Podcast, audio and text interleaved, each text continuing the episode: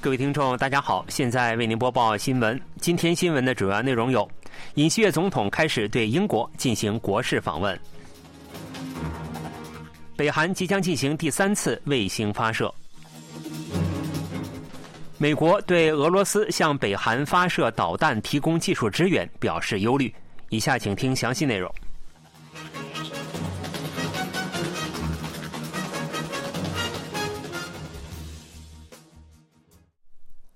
韩国总统尹锡悦二十一日开始对英国进行国事访问。通过韩英两国的首脑会晤，两国决定签署包括双边经济和安全等领域的合作关系提高一个层次的唐宁街协议。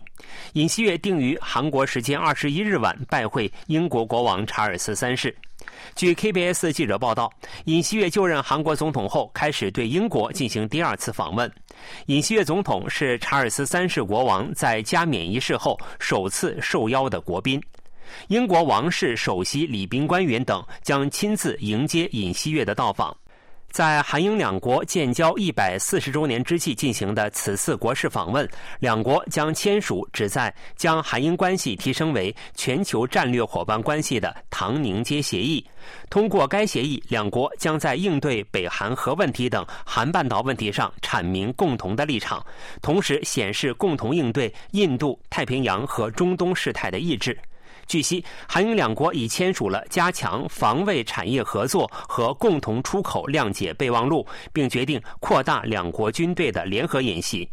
尹锡悦总统表示，通过此次访问，韩英两国将重新构建网络安全和防卫产业等安保领域的合作体系。另外，在经济领域，两国决定开始进行改善双边自贸协定的协商，并在金融和数字、人工智能、核电站、海上风力、清洁能源等领域加强全方位的合作。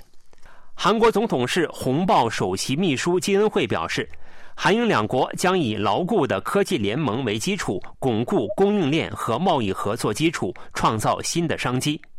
尹锡悦总统此次对英国进行国事访问，将成为继韩美日关系得以巩固之后，在安保、经济、供应链等方面加强所谓价值同盟的契机。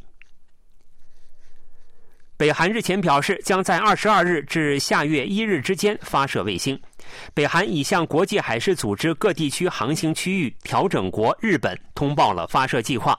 在不断分析北韩即将发射第三次军事侦察卫星的情况下，由于北韩向日本通报，实际发射时间备受关注。据 KBS 记者援引日本 NHK 电视台的报道称，北韩向日本海上保安厅通报了从二十二日开始到下月一日之间发射卫星的计划。据日本海上保安厅透露，北韩二十一日向日本海上保安厅海洋情报部通报了上述内容，预测卫星坠落物的地点为北韩西南方的西海等两处和菲律宾东部太平洋海域一处，都是日本专属经济区外。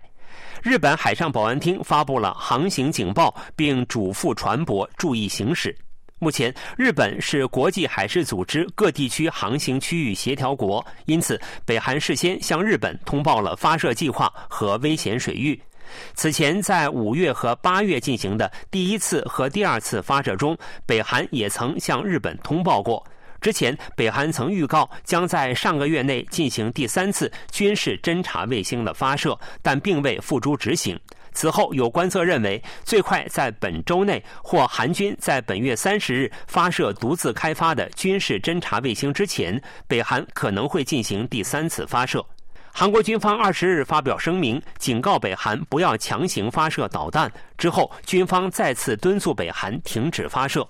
国防部发言人田夏圭表示，如果北韩不顾韩方的警告而强行发射军事侦察卫星，韩军将采取必要措施保障国民的生命和安全。韩国统一部也表示，北韩发射卫星的挑衅行为不仅对韩国安全，而且对地区安全构成严重威胁。在敦促北韩中断发射的情况下，对于九一九军事协议效力停止问题，韩国将关注北韩的动向。另悉，美国核动力航空母舰卡尔文森号为了扩大美国战略资产的循环部署，二十一日驶入韩国釜山作战基地。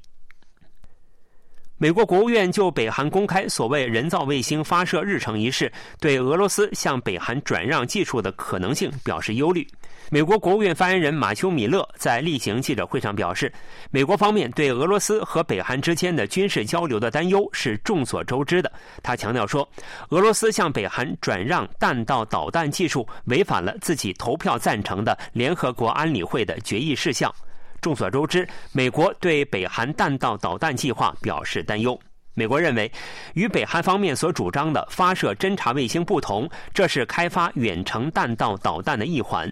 美国国务院再次敦促北韩不要提供可能用于俄罗斯侵略战争的武器。但是，对于北韩是否向美国通报了卫星发射计划，美国国务院发言人马修·米勒则回避正面回答，称需要进一步确认。据悉，美国在密切监视使地区局势不稳定的北韩军事举动的同时，还明确表示，如果北韩进行实际挑衅，将与同盟一起采取一切相应的措施。